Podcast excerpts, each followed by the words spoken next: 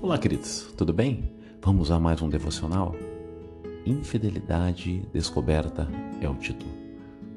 Assim, acabarei com a perversão da terra, para que todas as mulheres sejam advertidas e não imitem o vosso procedimento pervertido. Ezequiel 23, 48. Mais uma vez, a mão pesada do Senhor a Samaria e a Judá. Mas dessa vez, uma alegoria de duas irmãs pervertidas. É extremamente pesada e explícita.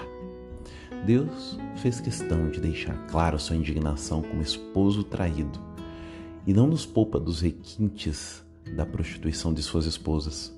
Essa alegoria refere-se, obviamente, ao seu povo, mas é impressionante como fica claro qual o sentimento do Senhor quanto ao seu povo quando se desvia da obediência que lhe é devida. Assim como nós, Deus preza pela fidelidade. Aliás, é um traço de todo aquele que ama. Ele deseja o alvo do seu amor e que ele exerça a fidelidade, assim como ele é fiel. Portanto, devemos primar pela fidelidade a Deus. Quais são hoje os amantes que têm nos afastado do esposo que é o Senhor? Qual tem sido a prostituição na qual estamos atolados e devemos abandonar? Pecar costuma vir de algo prazeroso.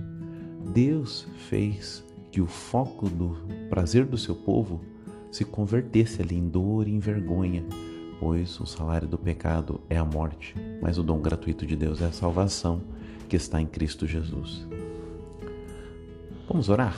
Senhor, me perdoe pelos meus pecados, que eu me encanto pelas tuas obras, mas que elas não permitam que o meu zelo seja maior por elas do que por ti. Tu és o alvo da minha fidelidade. Me ajuda a manter a castidade espiritual, preservando a minha vida para o Senhor, pois sou teu, em nome de Jesus Cristo, nosso Senhor. Amém. Essa foi mais uma devocional com amor ao seu coração, em nome de Jesus.